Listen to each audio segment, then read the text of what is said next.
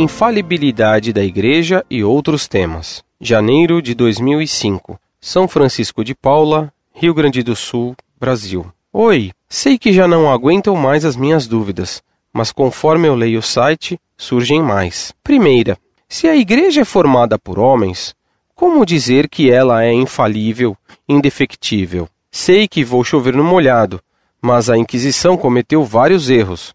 Joana d'Arc, para citar um exemplo. E o Papa já até pediu perdão pelos pecados cometidos pelos homens que comandavam a igreja. Segunda, aquilo que ligares na terra será ligado no céu, aquilo que desligares na terra será desligado no céu. Com base nisso, como fica a alma das pessoas, por exemplo, que eram maçons ou nazistas antes da sua proibição? Terceira, essa é pessoal. Existe alguma forma de conciliar o pensamento arqueológico científico com o religioso? Por exemplo, indícios científicos dizem que o mundo foi criado em bilhões de anos, que o personagem Abraão seria a fusão de vários Abraões, várias histórias sintetizadas numa só. Noé teria vivido o mesmo número de anos que nós, porém contados num calendário diferente. E pela impressão que tive, o senhor Fedele defende exatamente o que consta na Bíblia. Seis dias, o pai de um grande povo, Noé teria vivido 900 anos.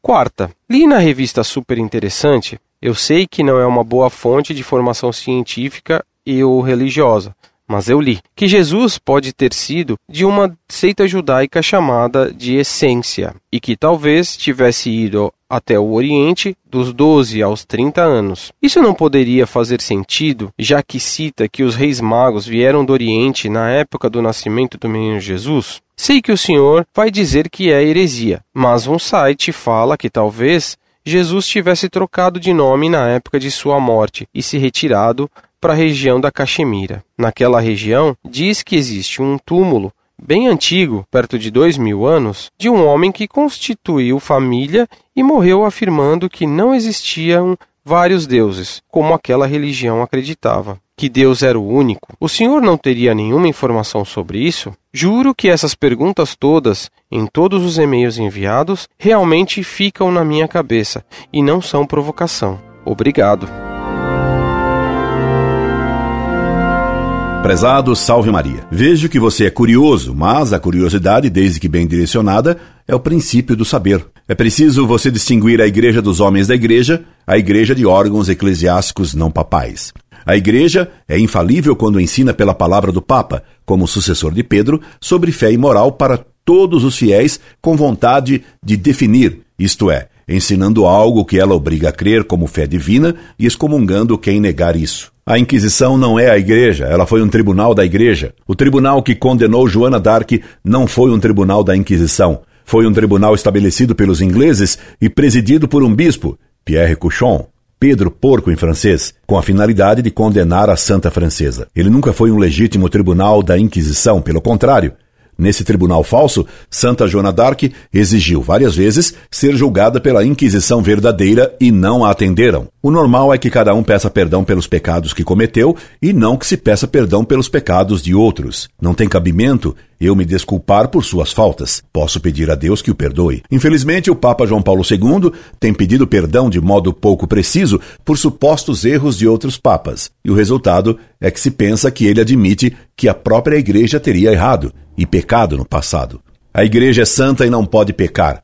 Se alguém errou, foram os homens da igreja e não a igreja. Pode-se pedir a Deus que perdoe os erros de governo cometidos por pessoas de autoridade na igreja, mas não se pode pedir perdão por elas em lugar delas. Cada um, repito, pede perdão dos próprios erros e pecados.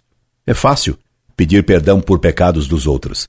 Duro é reconhecer os pecados e erros próprios. E a infalibilidade do Papa é tal que se pensa que João Paulo II não pode errar quando pede perdão pelos erros de outros papas. Mas, se ele admite que os papas do passado puderam errar em política, evidentemente ele deixa implícito que ele também pode estar errando ao pedir perdão por erro de outros. Repito, o Papa é infalível só quando fala ex cátedra. Ele não é infalível ao fazer um discurso ou pronunciamento pessoal.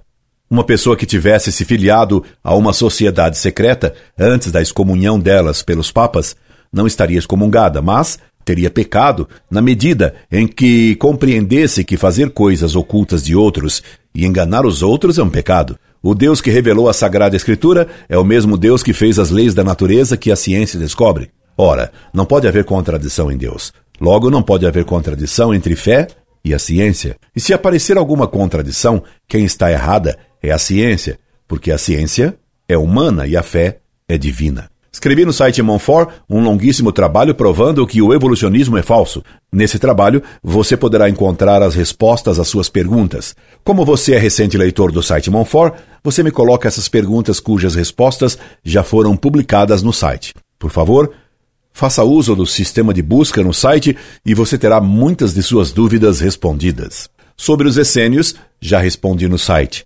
Quanto às demais afirmações extraídas dessas revistas que se afirmam super interessantes e que mais propriamente deveriam ser chamadas de super iludidoras, não dê atenção a elas que são potocas, sem valor.